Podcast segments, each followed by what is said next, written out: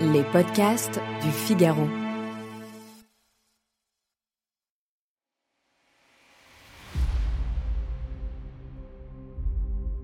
La civilisation française, héritière de la civilisation hellénique, a travaillé pendant des siècles pour former des hommes libres, c'est-à-dire pleinement responsables de leurs actes. La France refuse d'entrer dans le paradis des robots. Ceci est un extrait de La France contre les robots de Georges Bernanos.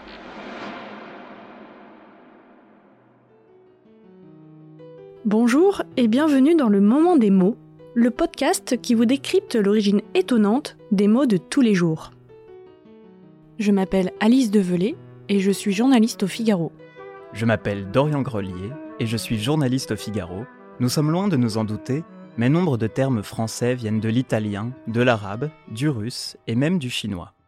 Aujourd'hui, nous allons vous conter l'histoire étonnante du mot robot.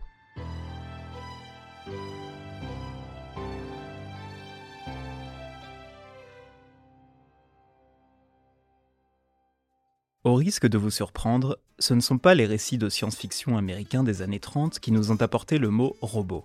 Non, on le doit au tchèque. En 1920, à Prague, l'écrivain Karel Čapek écrit une pièce de théâtre dans laquelle il imagine le danger que le progrès technique peut causer sur la civilisation. Il raconte la révolte de créatures artificielles, sorte d'humanoïdes dirions-nous aujourd'hui, qu'une entreprise nommée Rossum crée afin d'aider l'homme au travail. Cette pièce, il l'appelle les robots universels de Rossum, du nom donné à ces automates, et c'est un succès. En 1924, elle est jouée pour la première fois à Paris, et c'est alors que le robot entre dans le langage courant. Le mot trouve son origine dans le tchèque robota, qui désigne un travail pénible, une corvée, et qui vient du vieux slave rabota, dont le sens premier est celui d'esclavage. Mais ce n'est pas le seul terme que l'on doit à la langue du pays de Kundera, loin de là. Il y a l'obus, la pistole, qui ont transité par l'allemand avant que nous les adoptions au XVIIe siècle, mais aussi la polka, cette danse connue dès 1840 à Paris et qui est une déformation du tchèque pulka, signifiant demi-pas. On retrouve d'ailleurs ce terme dans la nouvelle de Balzac, Gaudissart II, en 1844. Mais pour ce qui est de notre robot, ce n'est pas tant grâce au réalisme littéraire qu'à la science-fiction que nous l'employons couramment. Du mythe grec de Pygmalion au récit de Frankenstein, l'histoire est bien connue. L'homme donne naissance à une créature qui lui ressemble pour répondre à ce qu'il ne saurait faire ou être, ou encore pour atteindre le sommet du progrès scientifique et technique.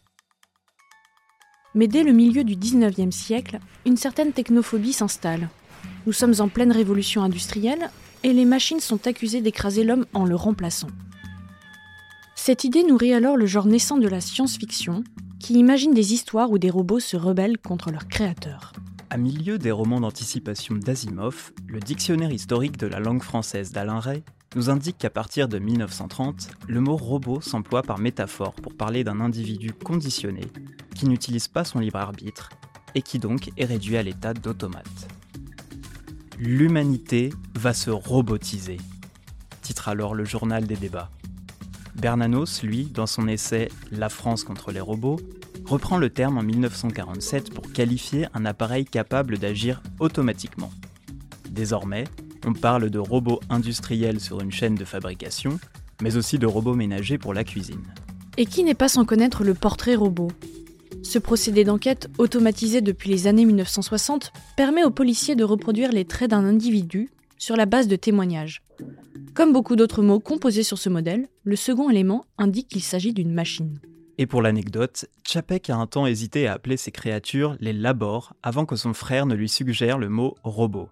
S'imagine-t-on parler de labor mixeur ou de portrait labor?